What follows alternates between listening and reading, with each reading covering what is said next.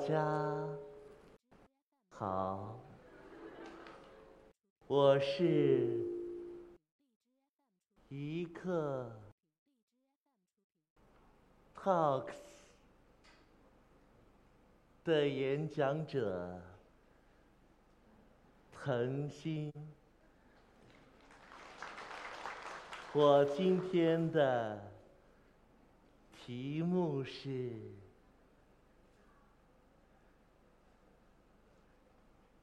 声优，声音的演员。Hello，大家好，我是腾鑫。嗯，呃，在今年的三月份呢，呃，有一部迪士尼的动画，呃。在中国上映，一经上映呢，十六天就在国内破了十亿的票房，也是目前中国票房最高的动画电影。它总共呢拿下了十五亿的票房。这部动画大家知不知道？有没有看过？知道名字吧？对，就是《疯狂动物城》。呃，在这部动画里面呢，我很荣幸的为呃闪电配音。嗯。在刚一开始拿到这个角色的时候，其实我是有一点不情愿的，因为我开始拿到是台本，台本里边我一看，哎，怎么只有两场戏？第二场戏呢，就是那个飙车的那场戏，只有一个尼克就没了。我当时跟配音导演张云明老师说，我说这个太不过瘾了，这词儿太少了。然后张老师跟我说说，你呢，好回去好好看看片子，这个角色很出彩。后来呢，我就回去拿到了影片的 demo，然后我回去看了一下这个片子，不得不佩服迪士尼的这个动画真的是功力很强。呃，短短那么一场戏呢，一个小小的角色刻画的入木三分，他的整个的这个全剧的大部分的笑点都集中在这场戏上，而且特别的，呃，就是特别的出彩。所以当时呢，我就特别认真的准备，也很认真的听了原声。他的原声呢，佩尔西先生，呃，佩佩尔西先生呢，他配的是是特别的字正腔圆，特别的干脆。他配的时候是这样的，I don't know，这样的感觉。但是我当时看了一下原片，我说中文的话怎么去配音，它会比较的出彩呢？后来我就想说，和我的这个发音方式结合一下，然后呢，配合一下树懒那种慵懒的感觉。然后再加上，我觉得那种感觉结合到一起去，和兔子当时特别焦急的那种状态一对比，肯定比较有戏。当时呢，就和这个导演也是沟通了一下，导演也特别赞同我的看法，就有了现在的这个树懒。嗯，录完树懒之后，呃，生活里边也是被这个角色，呃，影响了很多。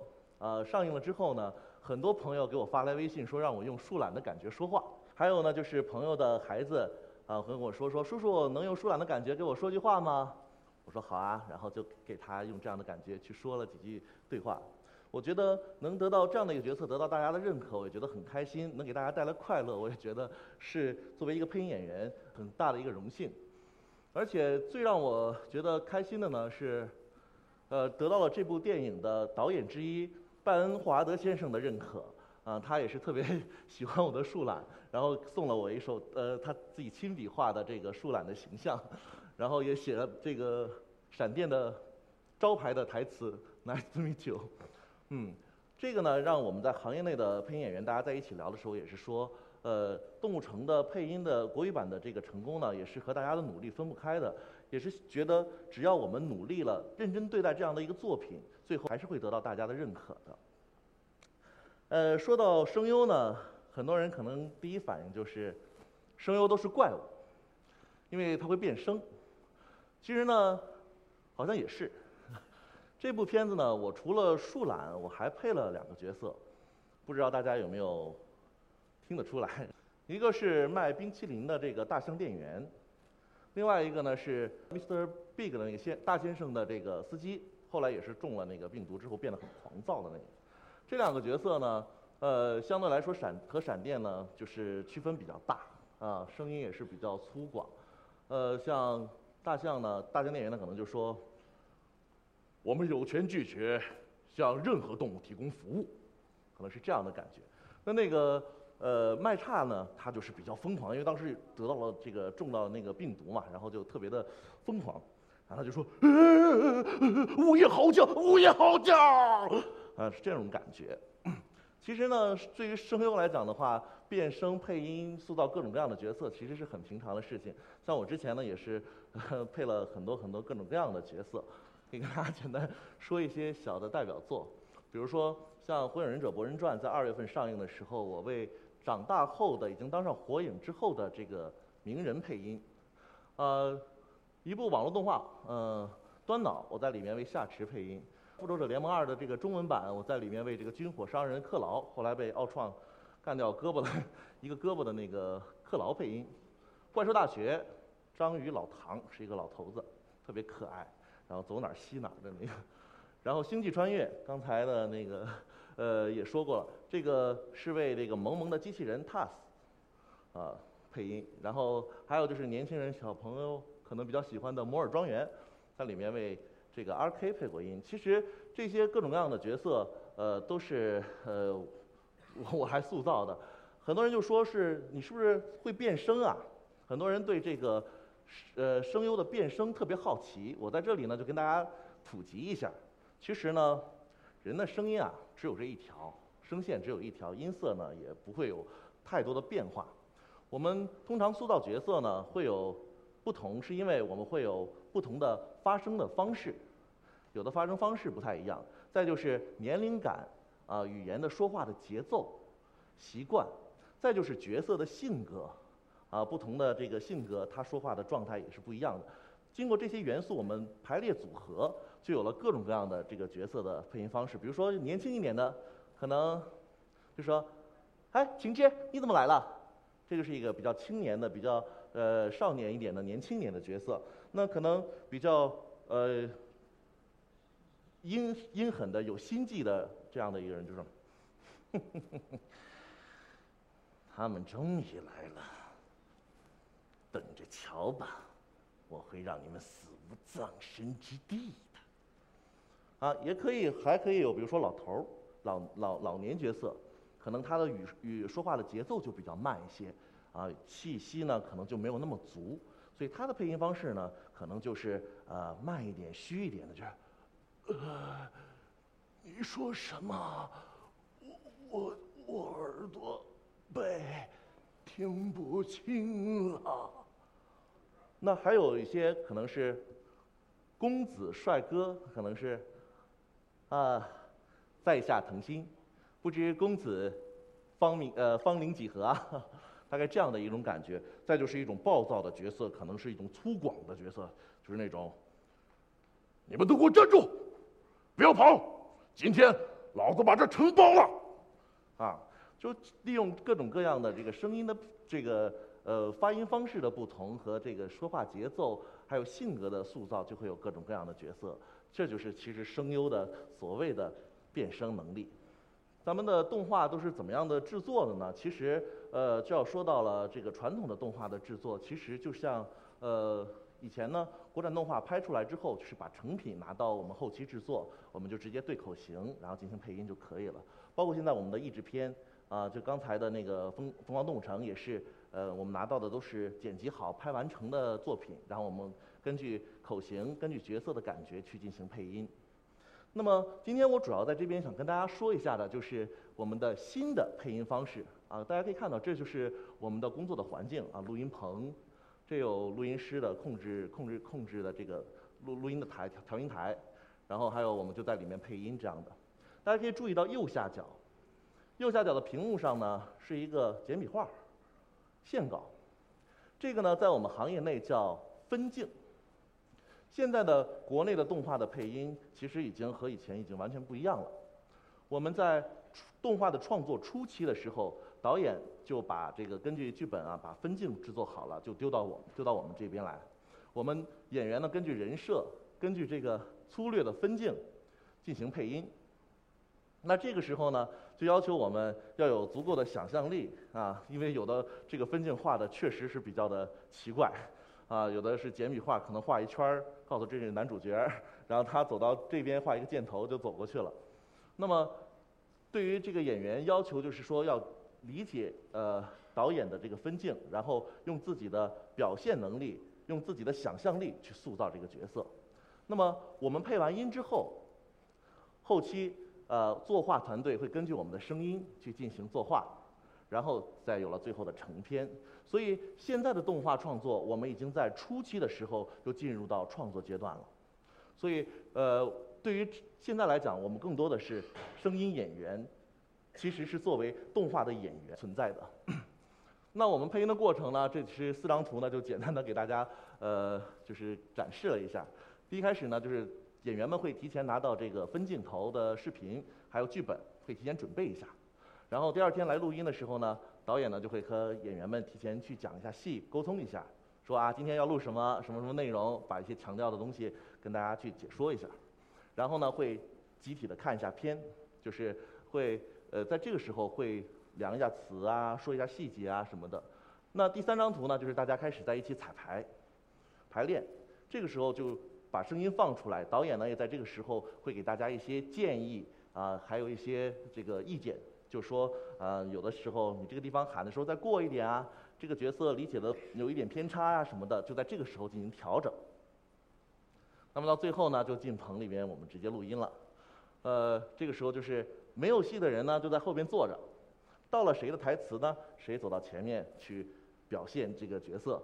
我们的录音是一气呵成的，啊。在中间呢，如果有 NG 的部分或者说错了，那么我们就不停，等到最后我们翻过来再改。所以其实我们的录音棚里面就是一个舞台，我们在这个舞台中去表现我们的配音。呃，说到配音呢，我们就要讲讲配音的发展吧。可能在座的有很多人也大概对配音这个行业有一定的了解。最早来讲的话，就是从译制片来讲起。译制片呢，从最早的这个东北电影制片厂的普通译兵开始，中国有了译制片，然后再到上海电影译制厂，把配音这个事业，呃，发挥呃发挥到了巅峰时期。当时呢，就是有涌现了很多很多的优秀的作品，比如说啊《佐罗》《简爱》《尼罗河上惨案》等等等等等等很多很多优秀的作品。那个时候的配音老师们是大家家喻户晓的明星，童自荣老师、邱岳峰老师。啊，李子、尚华老师、乔真、丁建华老师，这些都是那一代呃那一代人中的心目中的偶像。那么我们再看看中间的两幅图呢，就是我们动画配音的一个发展。从最早的大闹天宫，也是译制厂的演员的配音，到后来宝莲灯呢，开始我们有了明星配音的这样的一个动画电影的开始。其实，在现在来讲的话，明星配音已经是呃习以为常的一件事情了。像迪士尼啊梦工厂的很多动画呢，其实都是有明星来参与的。比如说像《海底总动员》有张国立、徐帆老师，呃，《赛车总动员》有这个呃黄磊老师，还有范伟老师，像《功夫熊猫》啊什么的，其实很多很多了。这就是呃动画电影到现在的发展。那么最后两张图呢是《甄嬛传》和《云中歌》，这个呢我要表达的意思呢就是呃现在我们配音行业更多的人。更多的呃工作的内容，百分之七十都是在做电视剧，电视剧的配音。好，那我们看看我们的友邻，日本，他们是怎么样的呢？日本呢，在呃八十年代的时候，他们也是只有译制 f 开，只有国外的这个呃电影电视剧传到日本，然后他们翻成日语这样的配音。但是后来呢，随着日本动画的这个蓬勃的发展之后呢，就有了声优这个行业 CAU。声优这个行业的这个突起，他们呢，因为是动画的配音，所以说其实他们是角色的灵魂的存在。所以随着动画角色的不断的走红，他们呢也受到了大众的关注。所以在日本，声优它是一个艺人的性质的存在，它是明星化的这样的一个发展。我们可以看到，他们有杂志的采访，啊，有出这个杂志，还有演唱主题曲，包括自己的角色歌，就是根据用角色的感觉去唱歌，然后还有这个 CD。出广播剧，啊，还有这个呃，这个这个就是写真集，包括后边的这个舞台剧。今年四月份呢，Kuroko no Basket 就是这个黑子的篮球，我也是在四月份在日本看了现场。他的男主角黑子黑子哲也就是他的声优，他的配音演员小野贤章自己来演的。好，那么纵观了现在呢，就是。配音演员，中国的配音演员和这个日本呃声优的行业的发展，我们可以看出是有很大的不同的。我在微博上呢，有很多人问我，呃，也是很多人发表观点会说，中国的配音演员是不是可以像日本的声优一样走到台前，成为明星、成为艺人这样的一个模式呢？其实，在这里呢，我就要给大家普及一个概念，就是我们传统的配音这个行业和声优这个行业的不同。因为我们我们国内的配音圈、配音行业，百分之七十的工作都是在为电视剧配音。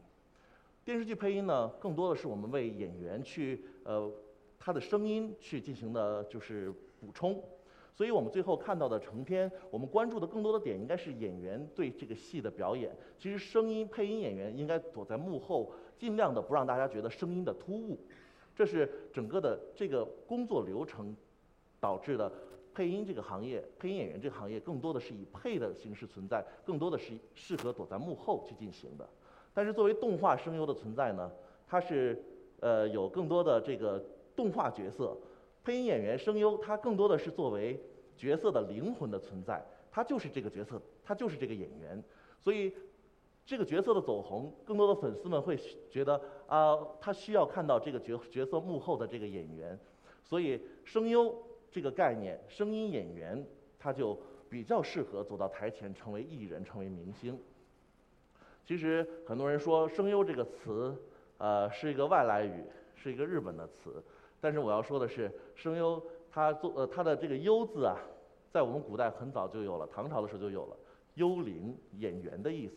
其实声优虽然是一个舶来词，但是“声音演员”这个词，它非常的贴切的描述了我们动画配音演员在做的事情。声优，声音的演员，我们一一辈子都是用声音去塑造角色。但是这个行业之于整个的娱乐圈、文化圈，其实是很小很小的一部分的存在。我希望更多的人能关注到声优这个行业、声音这个行业。谢谢大家。